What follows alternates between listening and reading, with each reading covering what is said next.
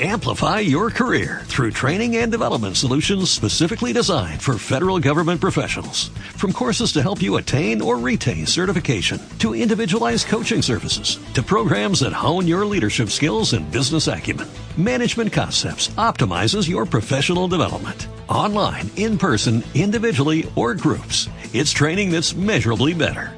Learn more at managementconcepts.com. That's managementconcepts.com.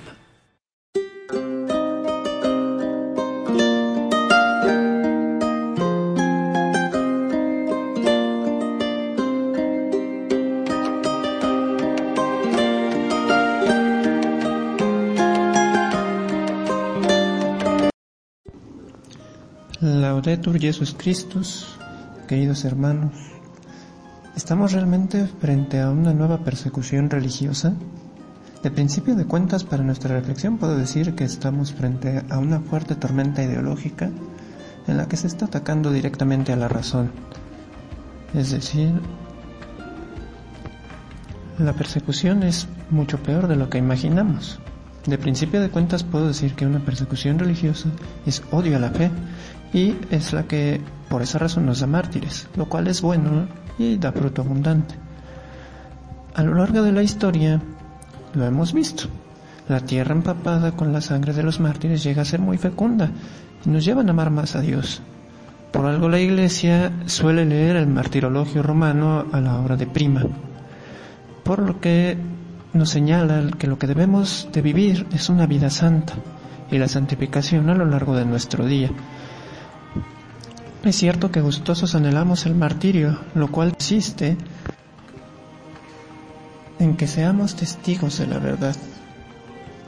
Ahora bien, más que hablar de una persecución religiosa, considero que estamos hablando de un bombardeo y ataque ideológico, lo cual es más grave, porque no solo abarca a los que creemos en Dios, sino que este ataque ideológico afecta a ateos, agnósticos y hasta gente que profesa otra religión, por lo cual puedo decir que es algo todavía más grande y más grave por lo mismo. Parte de este problema es también un odio a la fe que tenemos los mismos que nos hacemos llamar católicos. Muchas parroquias lejos de ser recintos sagrados se han transformado en salones de convenciones religiosas o incluso mercados, donde estas ideologías han penetrado y han dividido enormemente al pueblo de Dios.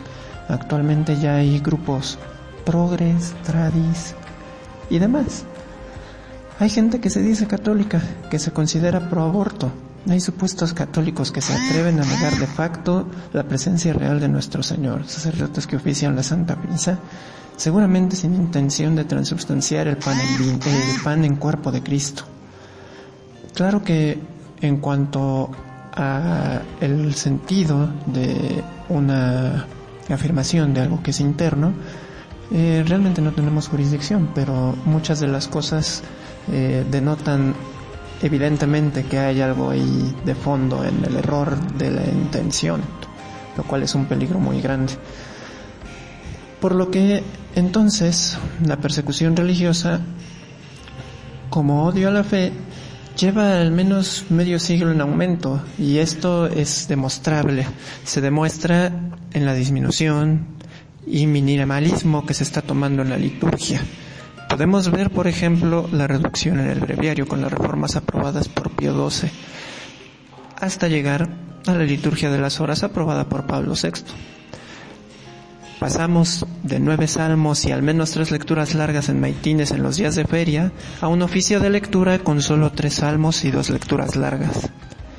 Y así muchos otros gestos como la reducción en los símbolos del triduo pascual, que se fueron a menos. La persecución religiosa, por tanto, ya está desde hace mucho y se ha infiltrado en la misma iglesia para que los que pertenecemos a la misma Dudemos de que la iglesia es de Cristo, vayamos caminando con el mundo sin darnos cuenta. Pasa como con el canto gregoriano, muchas veces cantamos todos lo mismo, pero a veces suele pasar que uno comienza a desafinar y todos van desafinando de la misma manera, al grado tal de que cantan de manera uniforme, se escucha bien, pero no se está cantando lo que se debería de cantar. Es igual la persecución dentro de la misma iglesia. Algunos se darán cuenta y pensarán que lo mejor es salirse de la iglesia porque Roma está en apostasía o algún otro pretexto absurdo. Y por otro lado, habrá quienes piensen que no pasa nada, que hay que caminar con ellos, eh, con los que se han ido, desapegando de las enseñanzas de la iglesia, así como y ciegamente. Conozco incluso a muchos que hasta aplauden los desvíos que hay en la misma. Lo cierto es que no debemos caer en pánico, debemos confiar en que la iglesia es de Cristo y subsiste aún a pesar de los hombres, aún a pesar de muchos papas, cardenales y obispos que han intentado destruirla desde adentro a lo largo de toda la historia de la iglesia. Debemos confiar en que la iglesia está predestinada como columna y fundamento de la verdad, diría San Agustín. Es decir, la iglesia no sucumbirá y es camino seguro aún en las tormentas. La persecución religiosa no es como la imaginamos. No es tanto ya con armas, con trinches, asesinatos como suele darse. Sí hay violencia directa, pero ya son rasgos mínimos. Ahora es más bien un bombardeo ideológico que está haciendo mucho más daño, porque nos mata el alma y ya no el cuerpo por lo que este ataque está siendo mucho más terrible que los ataques que se han recibido en otras épocas. Ya quisiéramos que nos comieran los leones, que nos degollaran, que nos arrancaran la piel, que nos descuartizaran, que nos mataran a balazos. Eso sería mucho mejor que lo que está pasando hoy en día.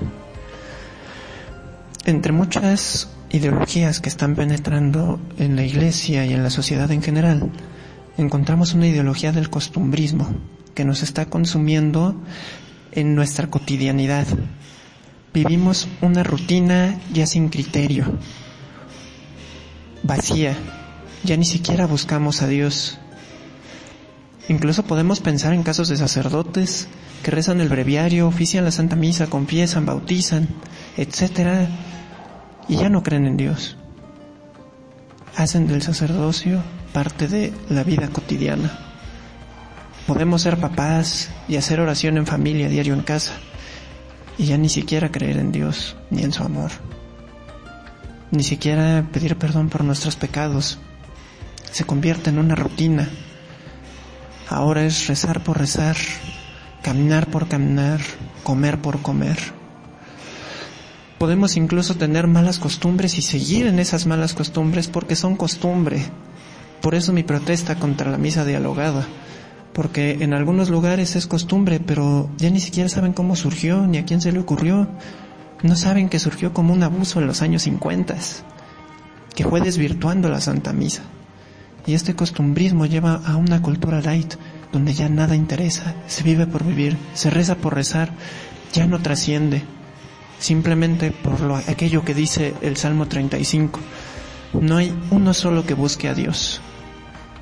Otra ideología tan terrible que está penetrando en la iglesia y en la sociedad es la ideología de género. Muy terrible y muy violenta.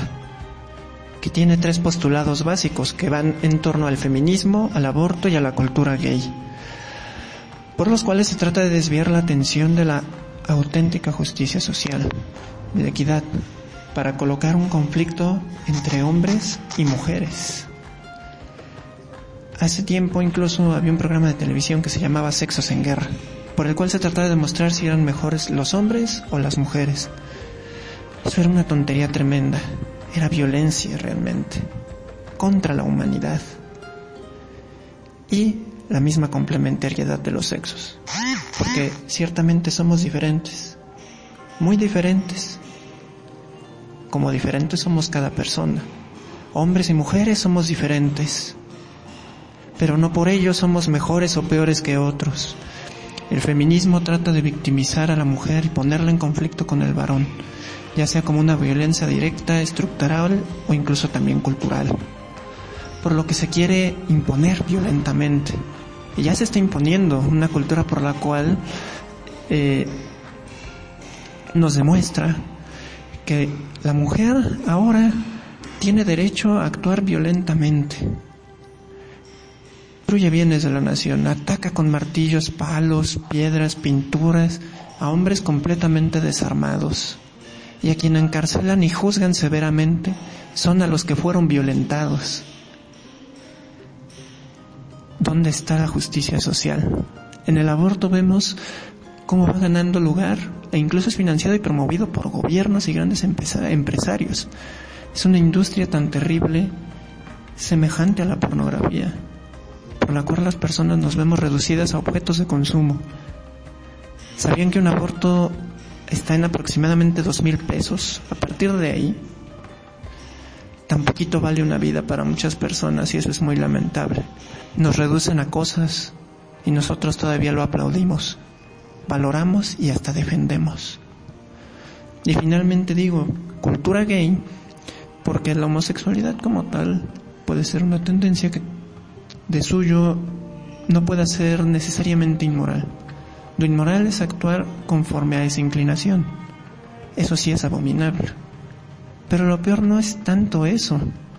Lo peor es que se busca imponer la homosexualidad como una opción. Ya no solamente es una cuestión de una inclinación, sino es una imposición ideológica. Una inclinación que ciertamente no sabemos quizá las causas, muchos se han estudiado, podemos darle el beneficio de la duda, pero ya una imposición ideológica, eso sí ya está mal, es muy grave.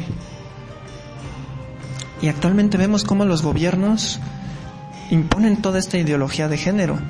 En México tenemos un instituto de las mujeres, que en realidad es un instituto feminista. Tenemos un CONAPRED sobre la discriminación que obviamente defiende la cultura gay. Simplemente con toda esta ideología nos tienden a aislar, llevarnos al consumismo en soledad. Esto es ya no trabajar y tener dinero para sostener una familia, para educar a los hijos, sino que a saciar un sentimiento de soledad y aislamiento en gastar, gastar y gastar. Llevan a la gente a buscar saciar ese sentimiento de soledad en gastos, en mascotas, en maquillaje, en prostitución, en drogas. Es una estrategia de destrucción masiva para que otros sigan llenando sus bolsillos de dinero. Otra ideología es la de la obsesión por la salud y amor por el planeta. Esto ha penetrado terriblemente y se pinta como muy inocente, pero no lo es tanto.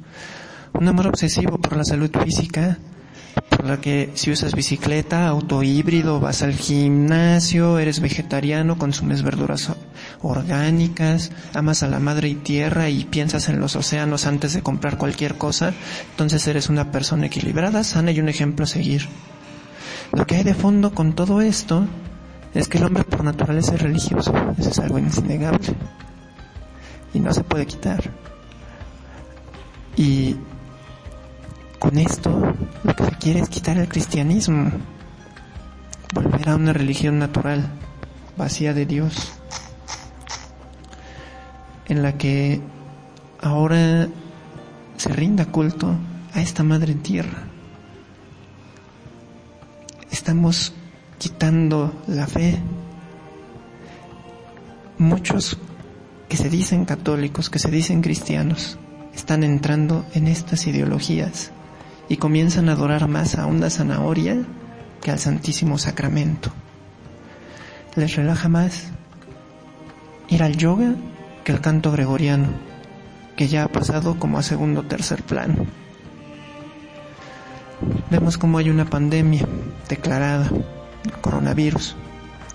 Y lo primero que hacemos es cerrar templos y quitar sacramentos. ¿Tiene coherencia? Claro que no.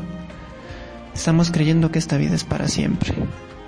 Y por eso cuando alguien muere sufrimos tanto. O cuando vemos a un agonizante queremos aplicarle inmediatamente la eutanasia, porque nos importa más la salud, que no sufra. Más este mundo que la salvación eterna. Lo triste es que todos sabemos que el demonio es el príncipe de este mundo y nos quiere hacer pensar que todo lo que vivimos aquí es lo único que dura para siempre. Con esto no digo que seamos antihigiénicos, vivamos en condiciones insalubres o no procuremos hacer ejercicio.